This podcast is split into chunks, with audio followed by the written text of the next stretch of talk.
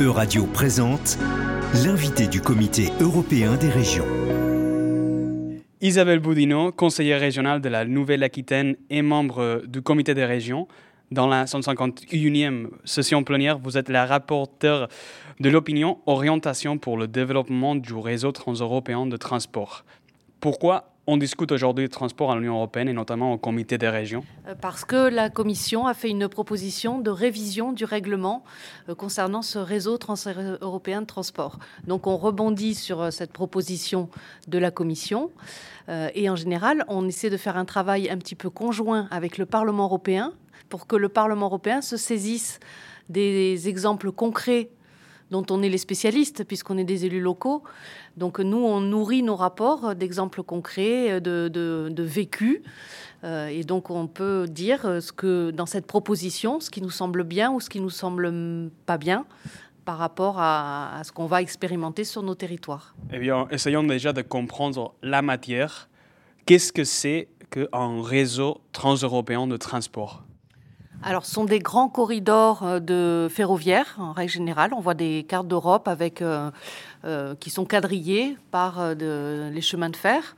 Donc l'enjeu sur le chemin de fer, c'est qu'ils aient évidemment tous le même écartement, qu'ils aient tous la même signalétique, qu'il n'y ait pas des ruptures de, tronçons qui s'arrêtent. parce que par exemple, chaque État membre s'intéresse plutôt au réseau qui dessert sa capitale, mais va pas trop s'intéresser au réseau qui est à sa frontière. Donc euh, la, cohérence d'un réseau de transport européen, c'est justement que ça traverse les frontières et qu'il y ait une véritable continuité dans le ferroviaire. Il y a aussi dans cette, euh, cette proposition de règlement, il y a aussi la question des ports, la question des aéroports. Mais euh, l'enjeu majeur, c'est quand même le ferroviaire, puisque c'est là, qu'on peut avoir les plus de bénéfices en termes de nombre de voyageurs, euh, en termes de report du trafic routier, notamment des camions, sur le ferroviaire. Et c'est comme ça qu'on arrivera à avoir une action climatique, une action de baisse de, des gaz à effet de serre ou de, baisse de tout ce qui est polluant. C'est vraiment en misant sur le chemin de fer. Et à quel point on est euh, aujourd'hui sur le ferroviaire en Europe au niveau des interconnexions Pour l'instant, euh, il y a plutôt des discontinuités et on n'est pas du tout, euh, on n'est pas dans une cohérence d'ensemble de ce, réseau. C'est pour ça qu'on a apprécié cette proposition de la Commission, c'est qu'elle essaie d'être un peu plus garante d'un réseau réellement européen. Euh, elle essaie de, dire, mais on verra si le Conseil l'acceptera, on est un peu inquiet là-dessus, mais elle essaie de, donner plus de pouvoir à, euh, son avis euh, européen, donc de, dire qu'elle mettra les moyens là où il y a réellement une vision européenne de ce transport. et donc une gouvernance du réseau qui sera plus européenne. Euh, qui s'appuiera bien sûr sur nos, villes et nos régions, parce qu'on est des acteurs incontournables hein, pour la mobilité urbaine euh, dans les agglomérations, mais aussi pour le ferroviaire. En France, par exemple, c'est les régions qui s'occupent des TER, euh, des transports voyageurs régionaux. donc c'est un, un, couple Europe-région, finalement, et Europe-métropole.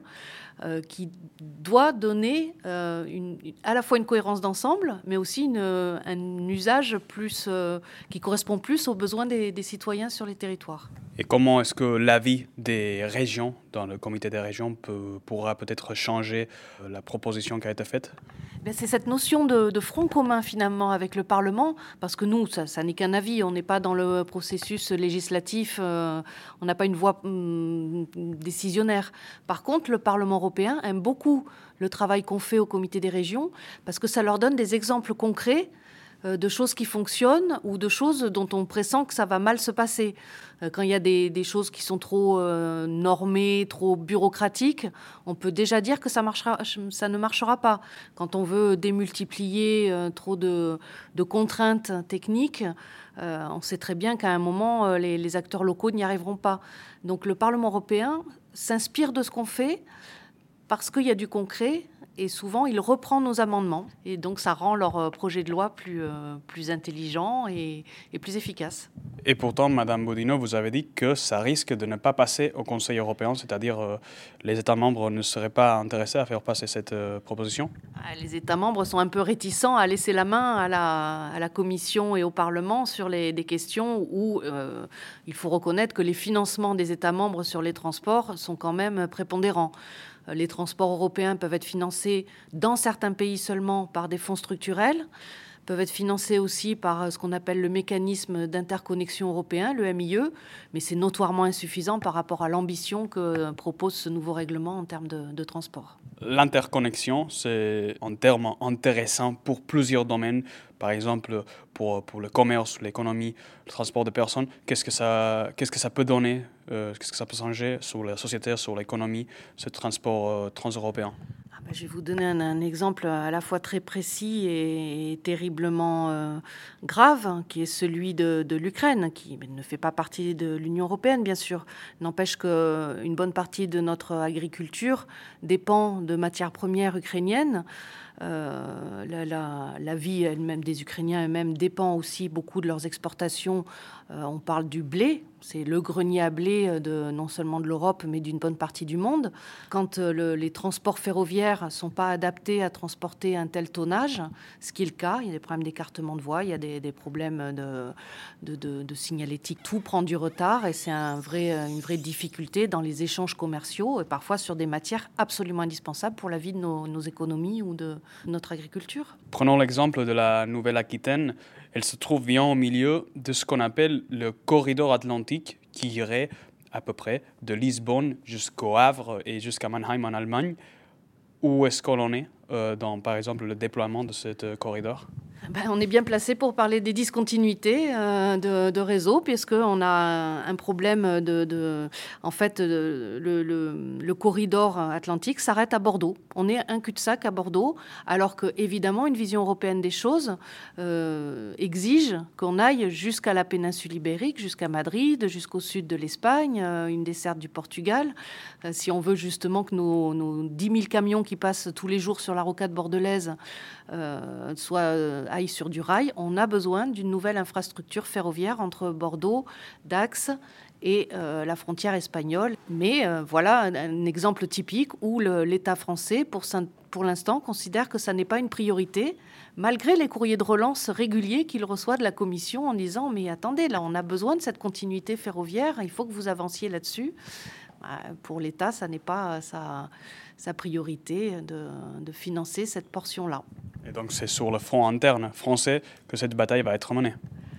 Euh, L'Europe nous aide quand même. La Commission, quand elle réitère euh, des, courriers un peu combinatoires, euh, l'État français est un peu embêté, un peu gêné aux entournures de ne pas répondre, surtout quand on a quand même un président qui se prévaut d'être un grand Européen c'est quand même compliqué de ne pas s'adapter à soi-même euh, ce qu'on euh, ce qu'on préconise dans ses discours. Passons à notre sujet. Comment est-ce que ces nouveaux réseaux transeuropéens de transport viennent s'encadrer dans les objectifs de décarbonisation de l'Europe? Bah le ferroviaire est quand même le meilleur instrument de transport euh, en termes de décarbonation. Il n'y a, a, pas mieux, surtout si on arrive en plus à basculer vers du, du transport avec des énergies vertes. Euh, il y, a moyen euh, de gagner beaucoup en consommation d'énergie, euh, en travaillant mieux sur la maintenance du matériel roulant, en travaillant mieux sur l'électrification. Il y, a moyen d'avoir des transports qui soient encore moins consommateurs d'énergie et qui seront sans comparaison avec ce que peut donner les camions ou les voitures. Et donc, le ferroviaire est bien plus vert que des autres alternatives. Mais pourtant, au niveau des utilisateurs, pour beaucoup, ça reste trop cher. Pourquoi? Ah, c'est vrai qu'il y a une vraie dissymétrie euh, avec l'avion. là, il y a un problème de, règlement euh, parce qu'on ne fait pas payer euh, la réalité de, la consommation de kérosène aux avions. Alors ça peut se justifier dans certains cas pour des îles, pour euh, des, zones euh, très très lointaines, mal desservies, mais dans d'autres cas c'est absolument intolérable et incompréhensible pour un citoyen que l'avion soit moins cher que le train. Ça je suis bien d'accord. Après c'est chaque pays a sa politique tarifaire euh, et chaque région sur ses TER a aussi sa politique tarifaire. Je sais que nous on a on fait des efforts colossaux en Nouvelle-Aquitaine pour qu'il y ait des systèmes d'abonnement qui rendent le train pas cher du tout. Eh bien, on va voir qu'est-ce que ce réseau transeuropéen va donner au futur. On espère qu'on pourra bientôt aller euh, de Lisbonne au Havre en passant par, par Bordeaux, bien sûr. Isabelle Boudino, merci beaucoup. Merci beaucoup à vous. C'était l'invité de la rédaction de Radio. Retrouvez dès maintenant les podcasts de la rédaction sur euradio.fr.